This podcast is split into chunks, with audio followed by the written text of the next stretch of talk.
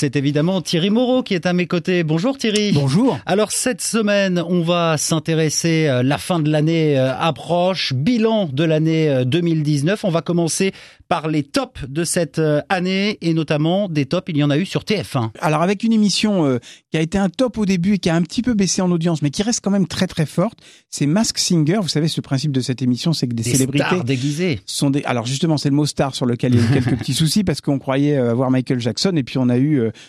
euh, euh, Franck Michael. Enfin, je simplifie un peu, mais c'est un petit peu ça.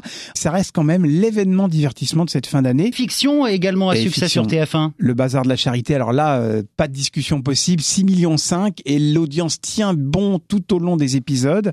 C'est la preuve qu'on peut faire en France des choses de qualité qui sont ensuite exportables dans le monde entier. Et puis alors en marge un petit peu du de, de TF1 dans le groupe, dans le TF1 sur TMC. Il y a toujours la guerre des talk-shows. Alors cette année, pas de problème. Le gagnant c'est Quotidien qui a encore battu il y a quelques semaines euh, son record avec 2 millions de téléspectateurs, avec un pic à 2 millions 8. Les talk-shows d'avant euh, euh, prime time se portent plutôt bien. Des succès pour euh, TF1 et son groupe cette année. Pas grand-chose pour M6, mais en revanche, des succès pour le service public. Oui, j'avais envie de faire le focus sur deux émissions.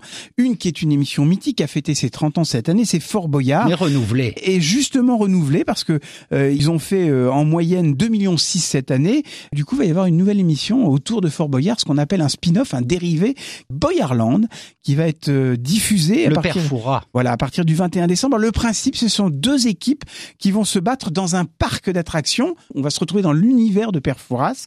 Et ça, ça a été tourné dans un parc dans l'Oise. Tout est déjà en boîte et ça va donc être diffusé là pour les fêtes. Et puis l'autre succès de France 2, focus sur la nouvelle émission de Sophie Davant. Affaire conclue et quelque chose qui fonctionne, c'est rentre vraiment en résonance avec, euh, euh, je dirais, les loisirs des Français qui aiment bien les brocantes. La ben proximité. c'est un vrai succès. Et on verra pour euh, les tops de 2020 dans une petite année. La télé à la radio, c'est dans Play Replay chaque semaine sur euh, le 107.7 avec Thierry Moreau que vous retrouvez du lundi au vendredi le matin sur LCI. Merci beaucoup et à la semaine prochaine Thierry. À la semaine prochaine.